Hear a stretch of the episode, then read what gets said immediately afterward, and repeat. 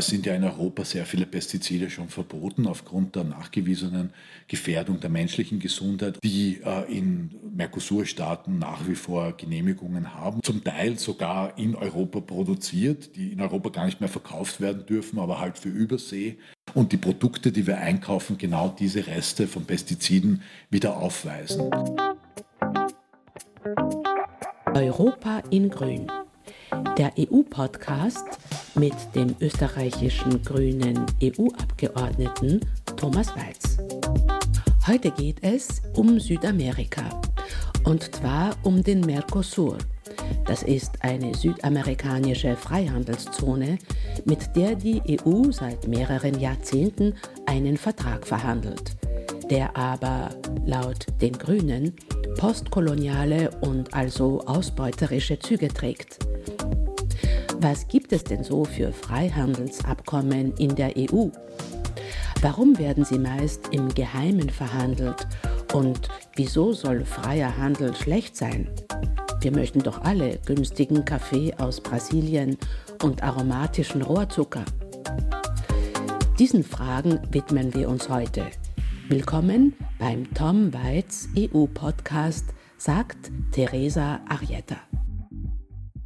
Hallo Tom. Hallo Theresa. Heute geht es um den Mercosur. Aber zunächst unsere Rubrik Behind the Scenes. Fun Facts aus dem Europäischen Parlament. Tom, ich habe mir letztens eine Rede von dir zu Mercosur angehört und gesehen, dass du die ganze Zeit allein im Raum stehst. Ist das eigentlich normal so? Wo sind die ganzen anderen Abgeordneten? Ich, ich habe vor, vor sechs Wochen oder so eine Rede im Plenum gehalten zum Thema Mercosur. Äh, das kam eher von der landwirtschaftlichen Seite her und ich stand da alleine vorne auf dem Podium und habe meine Rede in ein fast leeres Plenum hineingehalten. Und ich wurde nachher angesprochen von einem Bürger, so positiv eigentlich, der hat gemeint, na Herr Weiz, bei Ihnen sieht man wenigstens, Sie arbeiten was und sonst ist ja alles leer und wieso zahlen wir die überhaupt alle? Äh, und dann habe ich erklärt, wie das so abläuft bei uns, dass äh, äh, normale Plenumsdebatten ja nie von allen Abgeordneten gleichzeitig im Plenum äh, gehalten werden, sondern da kommen dann immer nur die Abgeordneten zusammen, die sich fachlich mit dem Thema beschäftigen. Und das schaut in einem 700 Sitze Plenarsaal schon ein wenig dürftig aus, wenn da nur 30, 40 oder 50 Abgeordnete sitzen. Nur zu den Abstimmungen kommen im Allgemeinen alle Abgeordneten in den Saal hinein, dann ist er auch richtig voll. Aber wenn es Fachdebatten gibt, dann sind eben immer nur die Fachabgeordneten da. Das schaut dann so aus, als würde da niemand was arbeiten im Europäischen Parlament. In Wahrheit sind die Abgeordneten alle in Ausschusssitzungen, in ihren Fachausschüssen oder arbeiten an Gesetzestexten, verhandeln Gesetzestexte parallel zu den Debatten, die im Plenum stattfinden. Und äh, wieder mal habe ich versucht, das zu erklären. Und äh, das ist ein Bild, das da erzeugt wird, oft einmal von der Arbeit im Europäischen Parlament, das halt überhaupt nicht der Realität entspricht. Natürlich gibt es Abgeordnete, die faul sind, äh, wie das halt so ist überall. Aber die allermeisten Abgeordneten, die ich kenne, arbeiten sehr intensiv und sehr, äh, ja, sehr, sehr fleißig im Parlament. Gibt es da eigentlich im EU-Parlament eine Art Anwesenheitspflicht für verschiedene politische Verhandlungen? Die Anwesenheitspflicht gibt es nur für die Abstimmungen. Das ist also das Kerngeschäft, wo jeder Abgeordnete da sein muss, jeder Abgeordnete, außer es gibt natürlich begründete Entschuldigungen, wenn jemand wirklich krank ist zum Beispiel oder familiäre Zwischenfälle hat. Für die Gesetzestextverhandlungen an sich nicht. Nur wenn ein Abgeordneter hier seine Arbeit nicht ordentlich macht, dann wird er auch keine Files mehr bekommen, also keine Verhandlungsmandate seiner eigenen politischen Gruppe, weil derjenige, der oder diejenige, die da verhandelt, verhandelt das ja für die gesamte politische Gruppe, also ich für die Grünen, andere für die Sozialdemokratie oder für die Konservativen. Und wenn man da seine Arbeit nicht ordentlich macht, ja, dann bekommt man halt auch keine Möglichkeiten mehr, hier mitzuwirken. Wie oft finden diese Abstimmungen statt, wo eben alle zusammenkommen? Die Abstimmungen sind üblicherweise einmal im Monat und üblicherweise in Straßburg. Tom, es soll eben heute um den Mercosur gehen. Was genau ist denn der Mercosur? Mercosur ist ein Bündnis, ein Handelsbündnis, eine Freihandelszone in Südamerika äh, mit Paraguay, Uruguay, Argentinien und Brasilien. Als Beobachterstatus ist auch Venezuela dabei, nur äh, sind ja auch aufgrund der politischen Ereignisse der letzten Jahrzehnte nie aktiv integriert worden in dieses Handelsbündnis.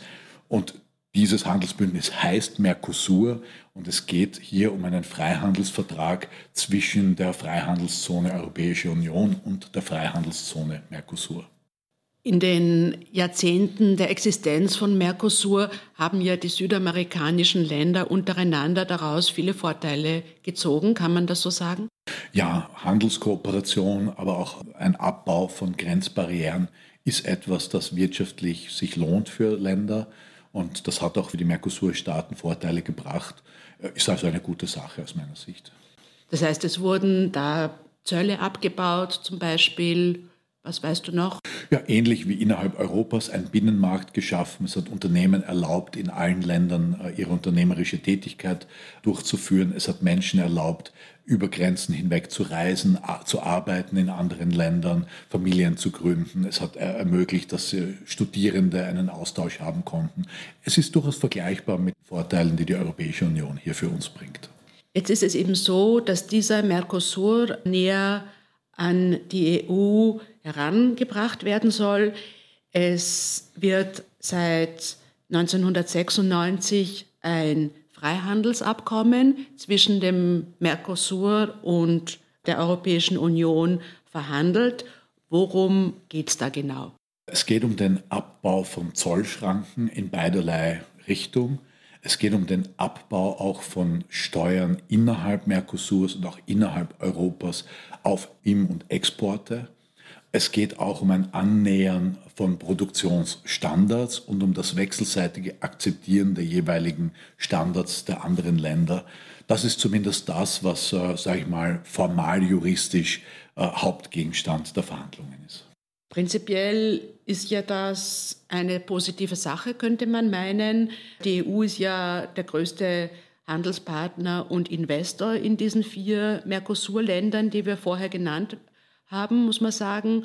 Und 2019 zum Beispiel hat die EU Waren im Wert von 41 Milliarden Euro in die Länder Brasilien, Argentinien, Uruguay und Paraguay exportiert.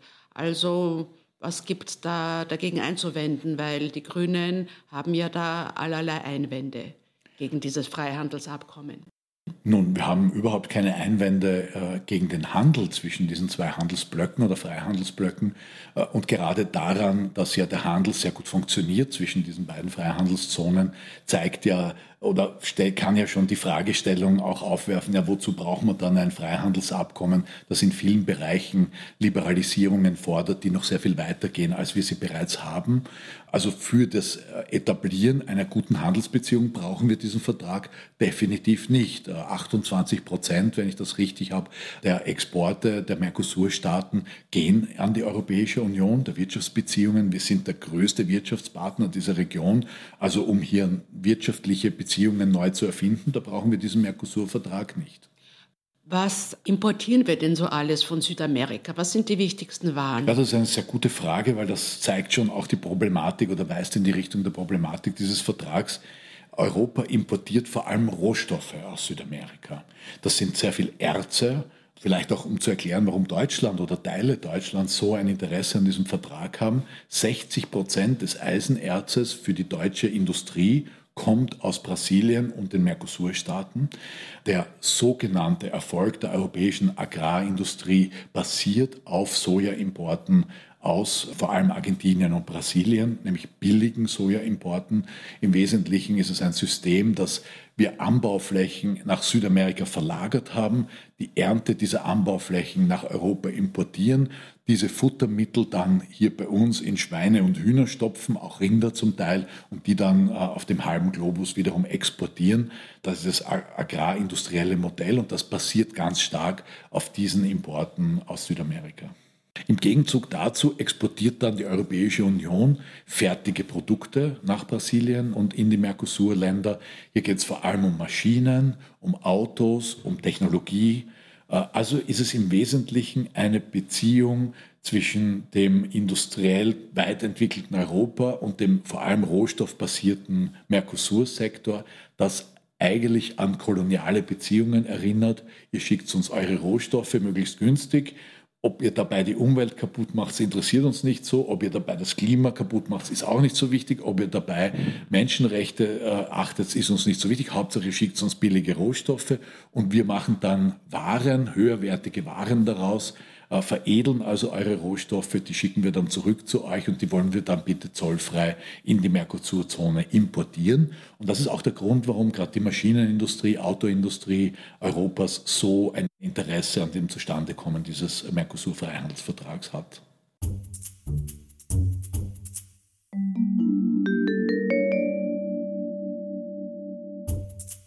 Argentinien, 45 Millionen Einwohner exportiert in die EU Tierfutter, Getreide und Straßenfahrzeuge.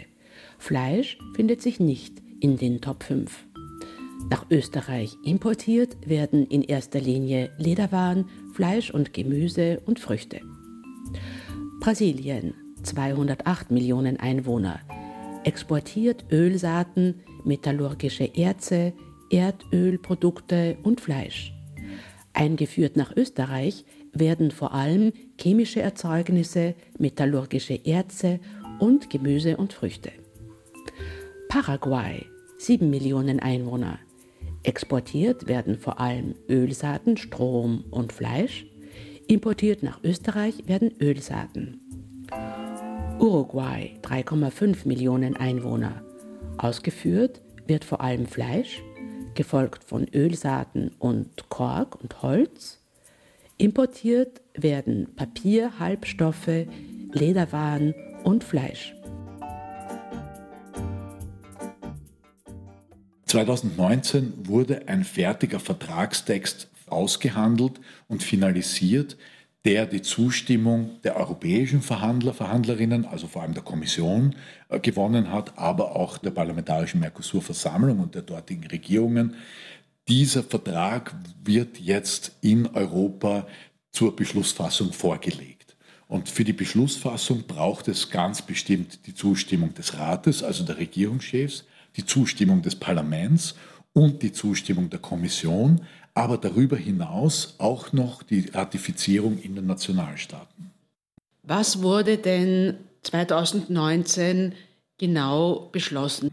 Es geht auch wiederum darum, die Produktionsstandards aneinander anzupassen. Das können technische Standards sein, also äh, welche Belastung ein Zahnrad aushalten muss, damit es eine sogenannte DIN-Norm oder Ö-Norm erfüllt oder eben europäische Normen.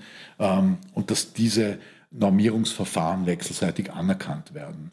Es kann aber auch äh, die Frage sein, welche zum Beispiel chemische Stoffe in Kunststoffen verwendet werden, Weichmacher und all diese Fragen und auch die gesundheitlichen Auswirkungen, wie stark das geprüft wird, die gesundheitlichen Auswirkungen. Das heißt, es kann uns dann passieren, dass wir ein Soja importieren, das besonders pestizidbelastet ist, wo es gar nicht erlaubt wäre, wenn das Soja hier angebaut würde. Das kann uns nicht nur passieren, das passiert uns äh, dauernd. Das ist äh, State of the Art. Es sind ja in Europa sehr viele Pestizide schon verboten aufgrund der nachgewiesenen Gefährdung der menschlichen Gesundheit oder auch überproportional negativen Auswirkungen auf die Umwelt oder auf Bienen zum Beispiel äh, oder auf die Biodiversität die äh, in Mercosur-Staaten nach wie vor Genehmigungen haben und nach wie vor angewandt werden, zum Teil sogar in Europa produziert, die in Europa gar nicht mehr verkauft werden dürfen, aber halt für Übersee.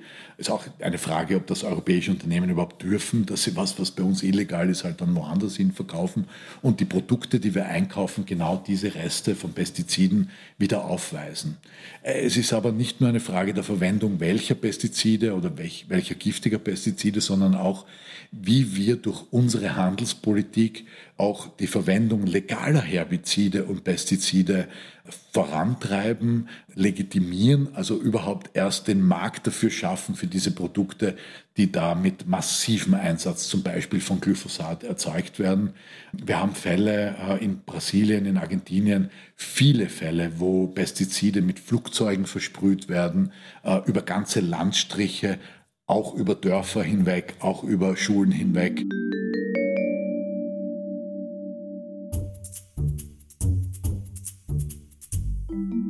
Nach einer aktuellen Untersuchung verkaufen BASF und Bayer in Brasilien jeweils mindestens zwölf Pestizidwirkstoffe, die in der EU nicht zugelassen sind.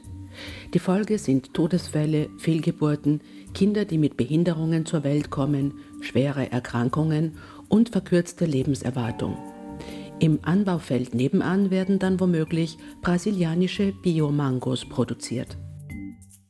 Wie ist das dann zum Beispiel Biomangos aus Brasilien? Gibt es ja in jedem Supermarkt. Kann ich eigentlich dann hoffen, dass die Biostandards, die da in Österreich gelten, auch auf diese Biomango aus Brasilien zutreffen? Das ist eine Frage, die schwierig zu beantworten ist, weil äh, an sich gelten dieselben Standards für eine Bioproduktion in Brasilien. Die Frage kann man schon stellen, wie gut wird das dort kontrolliert und wie teuer ist es, sich ein Biozertifikat halt mittels Korruption einfach zu erkaufen. Wobei einmal das Unterstellen beiseite zu lassen. Und selbst wenn wir davon ausgehen, dass die Standards eingehalten werden, was die Verwendung von Pestiziden anbelangt und so weiter, heißt das noch lange nicht, dass die Arbeiter und Arbeiterinnen, die auf diesen Plantagen arbeiten, auch nur annähernd anders behandelt werden wie auf der äh, giftigen konventionellen Plantage nebenbei. Vielleicht ein Beispiel aus meinem Leben. Ich bin Bio-Imker äh, seit 25 Jahren und vor mehr als zehn Jahren gab es keine europäische Biozuckerproduktion. Das heißt, ich musste aber als Bio-Imker meinen Bienen, nachdem ich ihnen den Honig, natürlich nicht alles, aber vieles von ihrem Honig geklaut habe, muss ich ja das Winterfutter wieder mit Zucker auffüllen. Und für dieses Winterfutter habe ich dann brasilianischen oder argentinischen oder kolumbianischen, auch mal indischen Bio-Rohrzucker gekauft. Und äh, natürlich nochmal die Frage, inwieweit halten sie sich an die Regeln. Aber gehen wir mal davon aus, dass die Regeln eingehalten werden. Gerade Zucker aus Südamerika wird auf riesigen Plantagen produziert. Die Landverteilung in diesen Ländern ist eine sehr, sehr ungleiche. Äh, das ist ein postkoloniales Problem, wo vor allem Nachfahren der spanischen, aber auch portugiesischen Eroberer ganze Landstriche ihr eigen nennen. Und ich rede da nicht von Betrieben, die 1000 Hektar oder 10.000 Hektar haben, sondern hunderttausende Hektar in zum Teil sklavenartigen Verhältnissen, wie dort gearbeitet wird. Und das ist eine Situation, die hat sich nicht verbessert. Unter der Regierung Bolsonaro wurden Antisklavereigesetze wieder zurückgenommen. Also es wurde den Großgrundbesitzern eigentlich wieder relativ freie Hand gegeben, wie sie mit ihren Mitarbeiterinnen umgehen. Und nicht nur die Frage, wie viel verdient ein Mitarbeiter, eine Mitarbeiterin, Mitarbeiterin, das ist in Brasilien so ungefähr 80 Euro pro Monat, sondern auch all die Fragen von Gesundheitsvorsorge, Schule für die Kinder, Wohnraum und, und, und. Das sind unmenschliche Bedingungen, unter denen hier hm, vor allem landlose Menschen ihre einzige Möglichkeit sehen, Geld zu verdienen. Und das ist genau gar nicht anders bei einer Bioplantage, außer dass sie halt nicht vom Flugzeug mit giftigen Pestiziden bespritzt werden. Ja, das ist schon ein Vorteil. Aber die Bezahlung, die sozialen Verhältnisse, die Mindestlöhne, die Art, wie dort mit Menschen umgegangen wird, unterscheidet sich genau überhaupt nicht. Ich habe also viele Jahre lang dieselben Zuckerbarone finanziert, wie wenn ich konventionellen Zucker gekauft hätte. Mittlerweile gibt es zum Glück europäische äh, Biozuckerproduktion, also ich konnte da mittlerweile umsteigen. Was bedeutet das dann, wenn ich hier eine Konsumentin bin, die auf Fairtrade Wert legt oder auf eine intakte Umwelt, möglichst auch in südlichen Ländern? Sollte man dann keine Waren aus solchen Ländern kaufen oder wie, wie siehst du das? Theresa, du hast das Stichwort gegeben, nämlich Fairtrade. Und das Traurige ist, dass Bio nicht automatisch Fairtrade ist. Und wenn du mich fragst als Biobauer, würde ich sagen, das gehört unabdingbar zusammen. Wenn Bio draufsteht, dann muss das auch Fairtrade sein, für mein Dafürhalten. Und es gibt ja auch Fairtrade-Waren, die nicht Bio sind. Und bei Fairtrade gibt es zumindest eine gewisse Achtung von Menschenrechten, von Arbeitsrechten. Fairtrade bezieht sich ja stark darauf, dass es versucht, den Produzenten, Produzentinnen einen fairen Preis zu bezahlen, einen zuverlässigen Preis. Fairtrade arbeitet viel mit bäuerlichen Kooperativen. Also wenn ich Produkte aus Südamerika kaufe, was ich manchmal selten, aber doch manchmal tue, dann achte ich darauf, dass es Bio und Fairtrade ist. Europa hat die fortschrittlichsten Pestizidgesetze der Welt, wobei da kann man immer noch vieles verbessern. Äh, Europa hat zumindest in den allermeisten Fällen vernünftige arbeitsrechtliche Bestimmungen. Äh, also ich gebe deshalb einem europäischen Produkt oft den Vorzug, nicht aus europäischem Protektionismus, sondern weil ich mir da zumindest äh, eine gewisse Sicherheit habe, dass Regeln eingehalten werden. Und manchmal, äh, wenn es um Importprodukte geht, vor allem aus Südamerika, bevorzuge ich sogar ein Fairtrade-Produkt, ein konventionelles, vor einem Bioprodukt, weil es geht mir nicht nur um die Umwelt, sondern auch ganz stark darum, wie Menschen behandelt werden.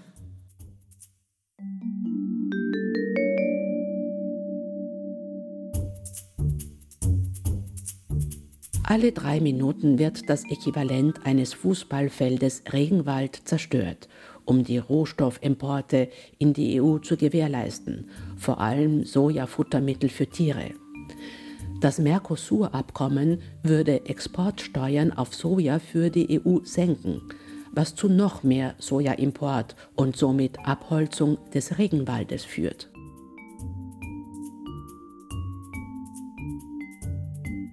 Wenn der Regenwald abgeholzt wird, wird es auch bei uns heißer werden, mittelfristig gesehen. Ja, äh, das ist natürlich nicht nur der Amazonas-Regenwald, da geht es um Wälder am, am, am ganzen Globus. Aber nachdem der Amazonas einer der allergrößten ist und ein wesentlicher Bestandteil unserer Lunge, äh, unseres Planeten, äh, ist es so, dass das massive Effekte auch auf die Klimaerwärmung haben kann. Das Problem im Amazonas ist ja auch, dass wenn eine gewisse kritische Größe unterschritten wird, zu befürchten ist, dass das gesamte Ökosystem dort kollabiert äh, auch wenn man das so nicht annehmen würde, aber der Regenwald an sich hat keine sehr tiefgründigen Böden, sondern in dem Moment, wo der Wald weg ist, beginnt die fruchtbare Bodenschicht zu erodieren und übrig bleibt Savanne. Der Amazonas-Regenwald versorgt sich zu 80 Prozent selbst mit Wasser, ist also ein geschlossener Wasserkreislauf und das funktioniert nur, wenn eine entsprechende Waldfläche da ist. Und wenn dieses System der Selbstversorgung mit Wasser kippt, dann könnte sich der gesamte Amazonas in eine Savanne verwandeln und ja, dann haben wir einen Klimaeffekt, nicht nur die fehlende Absorptionskraft, CO2 zu sequentieren in den Boden äh, des Waldes, sondern auch äh, die ganze Frage der, der Klimaregulierung des Waldes selber, der Sauerstofferzeugung des Waldes selber, aber auch der Emission dieser unglaublichen Mengen an CO2, die in diesem Regenwald gebunden sind. Wenn das Waldökosystem zusammenbricht, dann wird all das emittiert in die Atmosphäre. Ja, und das äh, ist sicher einer der Kipppunkte, die wir zu befürchten haben in Richtung, hier rede ich schon vom 2-Grad-Ziel. Äh, also wenn wir da nicht schnell dem Einhalt gebieten, ist das einer der wesentlichen Treiber einer gröberen klimatischen Erwärmung.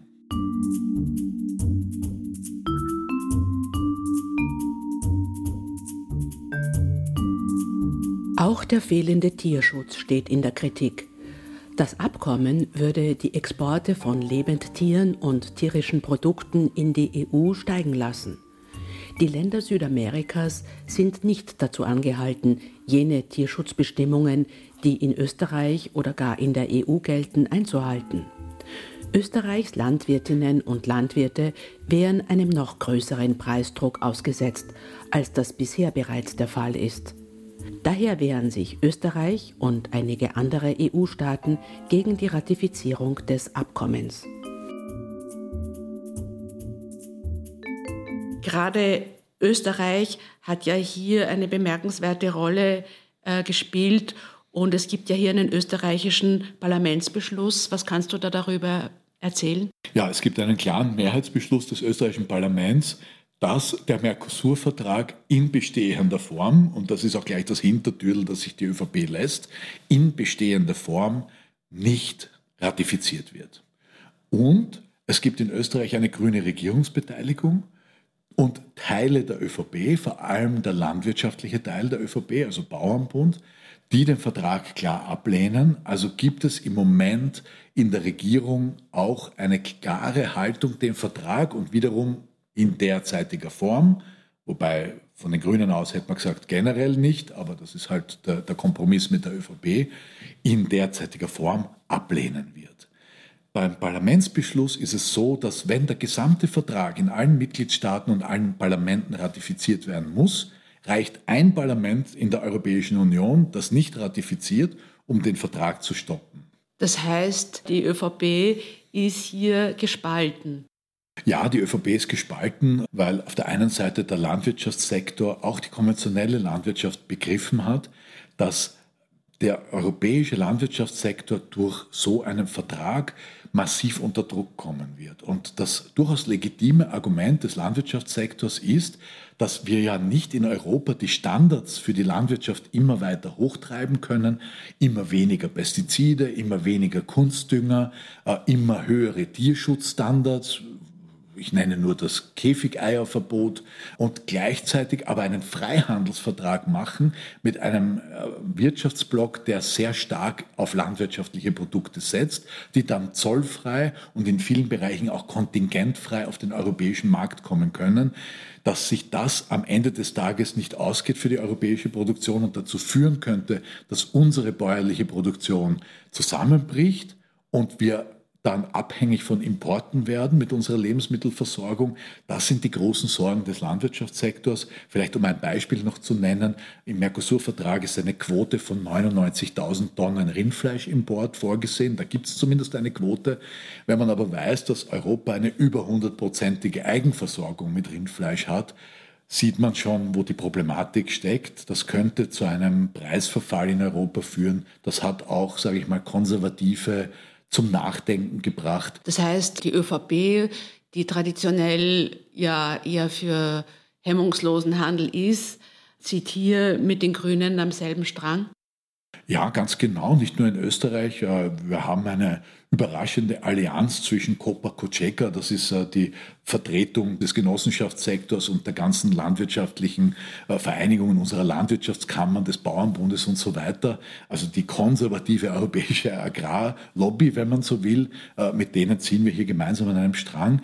Auf der anderen Seite die Industrie, die Maschinenindustrie, die gerne exportieren möchte in diese Länder, ja, die will diesen Vertrag haben, weil es würde der Maschinenindustrie erlauben und auch Autoindustrie ihre Produkte dann zollfrei, völlig zollfrei auf diesem Markt zu exportieren.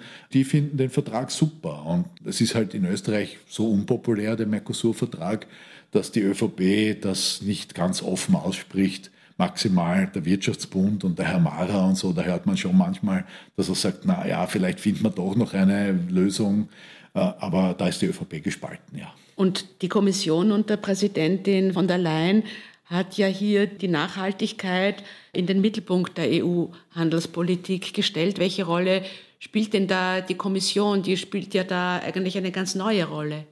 Ja, aber die ist nicht immer ganz kohärent. Äh, ich habe großen Respekt vor dem, was die Kommission hier vorgelegt hat in den letzten zwei Jahren. Ob das Green Deal ist, Biodiversitätsstrategie, die ganzen Reduktionsprogramme von Pestiziden und so weiter. Bitte sag das was zu Green Deal. Green Deal ist, äh, sage ich mal, das Rahmenprojekt äh, der Umstellung der europäischen Wirtschaft in Richtung CO2-neutral, also um den Klimawandel, die Klimaerwärmung, die Klimakrise äh, zu bewältigen, ist aber auch die Umstellung unseres Transportsektors weg von fossilem Individualverkehr hin zu anderen Antriebsmöglichkeiten und viel öffentlichem Verkehr. Also dieser gesamte Umbau Europas zu einer ökologischeren und global verträglichen Wirtschaftsweise Weise, die dazu führen soll, dass auch unsere Kinder und Enkelkinder noch einen lebenswerten Planeten vorfinden. Das heißt, da sagst du aber, dass die Kommission nicht ganz kohärent ist? Nein, ähm, man muss schon sehen, dass dieser Vorschlag dieses Mercosur-Vertrages einer aus dem letzten Jahrtausend ist und natürlich auch politischen Prinzipien gefolgt ist, die aus dem letzten Jahrtausend sind.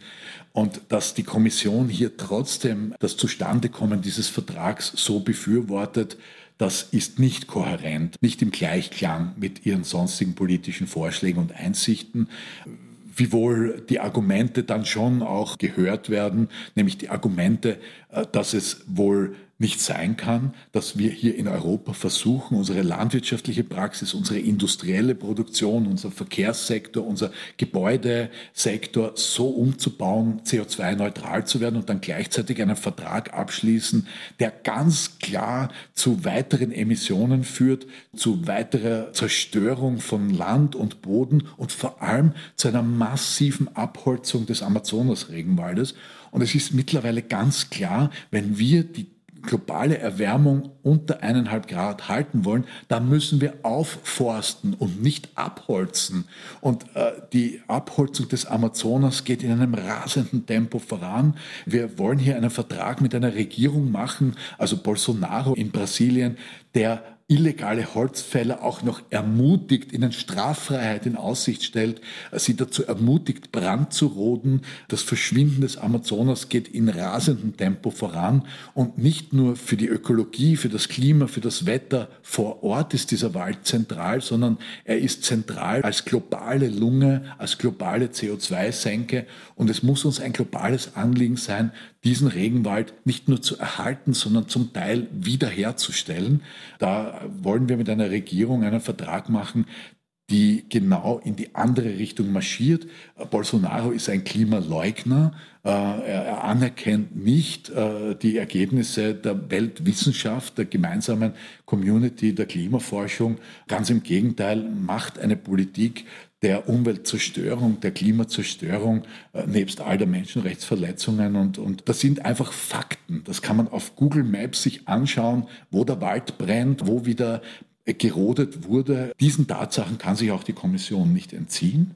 Und dass das irgendwie genau diametral dem gegenübersteht, was sie sonst an Politiken für Europa vorschlägt, das kann sie nicht vom Tisch wischen. Vielleicht kannst du noch einmal erläutern, wir haben das auch schon in äh, einer vergangenen Podcast-Folge gemacht, welche Rolle zum Beispiel bei einem solchen äh, Abkommen dieses Triumvirat EU-Parlament, Rat und Kommission spielen, damit man sich einmal hier das Spiel der Kräfte vorstellen kann.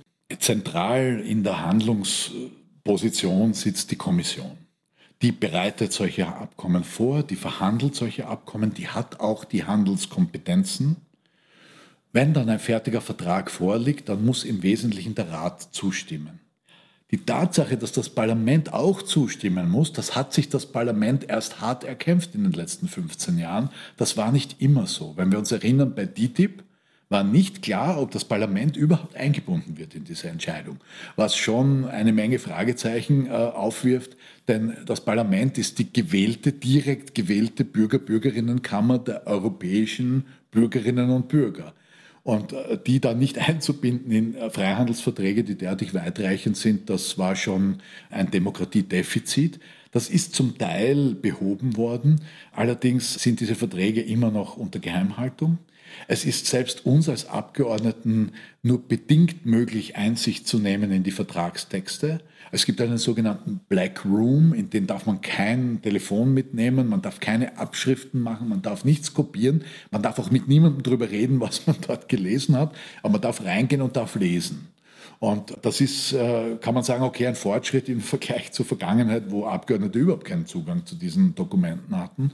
Äh, allerdings aus unserer Sicht sollten solche Diskussionen auf der Basis von völligen transparenten Verträgen stattfinden. Es sollte auch die gesamte Öffentlichkeit einen Zugang haben zu diesen Informationen, um sich äh, entscheidend informieren zu können. Um was geht es eigentlich? Was steht da eigentlich drinnen? Ähm, ja, ich meine, genau dieser Mangel an Transparenz, diese Geheimhaltung ist ja das, was dann die EU teilweise in Verruf bringt bei manchen Bürgern, ne? dass man dann von einem Demokratiedefizit sprechen kann. Ja, und diese Kritik ist auch berechtigt. Man muss nur vorsichtig sein, an wen man sie genau richtet. Denn äh, es ist nicht unbedingt immer die Kommission, die dagegen Transparenz ist, sondern es sind mitunter einfach die Mitgliedstaaten, die hier Transparenz blockieren, weil sie halt eigene wirtschaftliche Interessen haben, die sie halt nicht so offen herzeigen wollen. Hast du da im EU-Parlament politische Wirkkraft? Bist du Mitglied bei einem Ausschuss? Ja, ich bin Mitglied des Landwirtschaftsausschusses und da mittendrin in der Debatte, was Mercosur für uns bedeutet und versuche auch ganz stark Alliierte, also Verbündete äh, und bei den anderen Fraktionen zu finden und, und auch auszumachen. Und wir haben hier ein sehr starkes Netzwerk, an dem wir bauen, quer über alle Parteipräferenzen oder Parteizugehörigkeiten hinweg. Äh, denn zum Glück gibt es da vernünftige Leute in fast allen politischen Gruppierungen. Und da sind wir schon wirkmächtig, auch hier den Widerstand gemeinsam zu organisieren. Ganz stark aber hier die Kooperation mit der Zivilgesellschaft, mit der ich immer sehr eng zusammenarbeite arbeite. Äh, das heißt hier abgestimmte Kampagnen. Ich bin ja auch Co-Parteichef der Europäischen Grünen und wir machen hier quer durch Europa auch ganz stark Öffentlichkeitsarbeit zu dem Thema, um Bürgerinnen und Bürger zu informieren über die Bedenken, die wir haben, über die Gefahren, auch über die Verhältnisse in Südamerika, nicht nur Umwelt, Klima, die Frage von Bodenverlust, aber auch ganz stark die Frage von Menschenrechten, ganz stark auch die Rechte von indigener Bevölkerung, die hier massiv betroffen ist von der Entwaldung. Und die Entwaldung wird ja verursacht durch die Nachfrage nach landwirtschaftlichen Produkten. Die Entwaldung findet statt für Anbauflächen für Soja, für Produktionsflächen für Rindfleisch. Also je mehr Nachfrage wir in, hier in Europa erzeugen nach diesen Produkten, desto mehr Amazonaswald wird umgehackt und damit zerstören wir unmittelbar unsere eigene Lebensgrundlage im Kontext äh, des Klimawandels. Und das ist halt ein Zusammenhang, über den viele europäische Bürgerinnen und Bürger noch nicht Bescheid wissen. Und das ist mit unserer Aufgabe, hier dafür zu sorgen, dass äh, zumindest eine wissensbasierte und, und qualifizierte Entscheidung dann auch gefällt werden kann von Wählerinnen und Wählern am Ende des Tages. Obwohl die Verhandlungen ja eben abgeschlossen sind, wie siehst du da jetzt das Spiel der Kräfte, dass dieses Abkommen womöglich nie in Kraft tritt oder geht es hier nur noch um eine Verzögerung? Nein, es geht definitiv darum, dass dieser Vertrag nie in Kraft tritt in dieser Form. Ähm, ich denke, es gibt schon Möglichkeiten, Teile des Abkommens zu retten. Allerdings müsste man sich da völlig neu an den Verhandlungstisch setzen und dann Verhandlungen führen, im Rahmen des jetzigen Wissens um die Klimakrise, im Rahmen der Politik, die jetzt ja nicht mehr nur von Europa, sondern mittlerweile auch ganz stark von den USA betrieben wird, äh, in Richtung eben Frage der Klimaauswirkungen, aber Menschenrechte, müsste man diesen Vertrag zu großen Teilen völlig neu verhandeln. In dieser fertig verhandelten Form gibt es nur einen Weg, einen vernünftigen, und der ist nicht in Kraft treten. In den letzten zehn Jahren hat die EU 13 Freihandelsabkommen verhandelt, unter anderem mit Australien, Indien, Japan, Kanada, Mexiko, Singapur oder den USA. Einige sind vorerst gescheitert, etwa TTIP mit den USA und TISA. Andere stehen noch in Verhandlung. Anhand dieser Beispiele sieht man, ja, dass die Zivilgesellschaft hier doch auch eine mächtige Rolle spielen kann und Freihandelsabkommen, die von Wirtschaftskräften gewünscht werden, dann letztlich doch scheitern. Kann man sagen, dass da die Zivilgesellschaft maßgeblich dazu beigetragen hat? Ja, ganz bestimmt bei TTIP ganz klar. Und ich denke auch, dass es bei Mercosur jetzt wieder so sein wird hier vor allem die NGOs, die hier sehr viel Wissen verbreiten, sehr viel Information verbreiten, sehr gute Kampagnen auch am Laufen haben und damit viel Öffentlichkeit informieren und zu viel öffentlichem Widerstand äh, führen mit ihren Kampagnen. Das ist das, was äh, Politikern und Politikerinnen am Ende des Tages die, sage ich mal, Änderung auch ihrer Prioritäten ermöglicht. Wenn Sie in Umfragen sehen, hoppla, da sind 75 Prozent der gesamten Bevölkerung dagegen, das wird bei der nächsten Wahl nicht gut ausschauen, dann äh, sind selbst wirtschaftsliberale Politiker geneigt, vielleicht einem Abkommen wie Mercosur doch nicht zuzustimmen. Da hat die Zivilgesellschaft schon eine wesentliche Rolle und, und eine wesentliche Kraft. Also es ist ein Riesenunterschied, ob wir ein Freihandelsabkommen mit Kanada machen oder mit Vietnam machen. Und da muss man denke ich, in Zukunft sehr viel genauer hinschauen, wie viel Nutzen hat so ein Handelsabkommen insgesamt für beide Seiten? Und wie viel Schaden richten wir auf der anderen Seite damit an. Und wir haben heute globale Probleme, Biodiversitätsverlust, aber vor allem die Klimaerwärmung und da können wir nicht mehr die Augen verschließen und sagen, ja, in Europa, da sind wir eh brav, da tun wir eh äh, versuchen, was geht, aber irgendwo anders, da befeuern wir dann die Umweltzerstörung und da befeuern wir äh, die CO2-Emissionen, weil es ist uns eh wurscht. Nein, es ist uns eben nicht wurscht, weil das Klima kennt keine Grenzen und deshalb bleibt uns auch gar nichts anderes übrig, als kohärent gleichermaßen äh, die Rettung unseres Klimas äh, für die nächsten Generationen ins Zentrum all unserer Politiken zu stellen, nicht nur bei uns zu Hause, sondern auch bei unseren Handelsverträgen auf der ganzen Welt. Und nun der grüne EU Wordrap.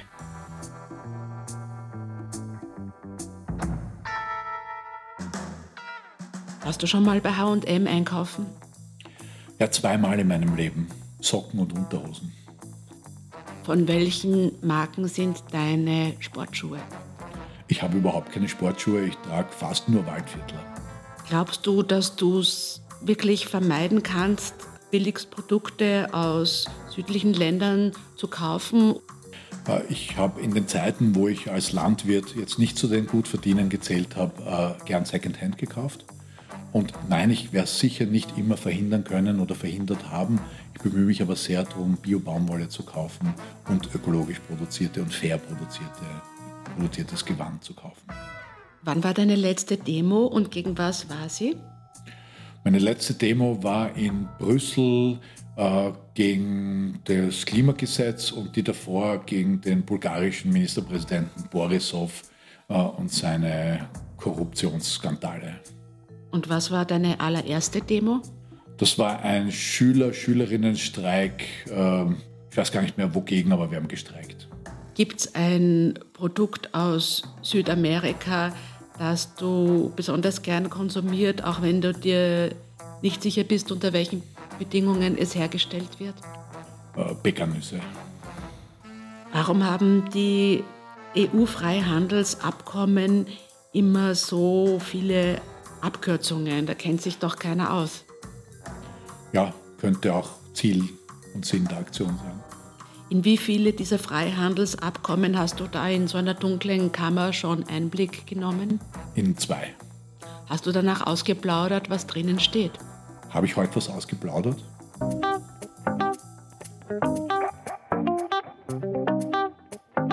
Das war's für heute. Danke fürs Zuhören. Das nächste Mal wird es um die gemeinsame Agrarpolitik gehen, also den EU-Förderungen für unsere Landwirtschaft. Diese wird gerade in den letzten Zügen verhandelt. Unseren Podcast findet ihr auf allen gängigen Podcast-Plattformen. Wir freuen uns über Bewertungen und Kommentare. Wünsche für weitere Podcast-Themen, Kommentare und Anliegen gerne an thomas.weiz@ europarl.europa.eu. Die Adresse kommt auch noch in die Show Notes. Bis zum nächsten Mal sagen Theresa Arietta und Tom Weitz.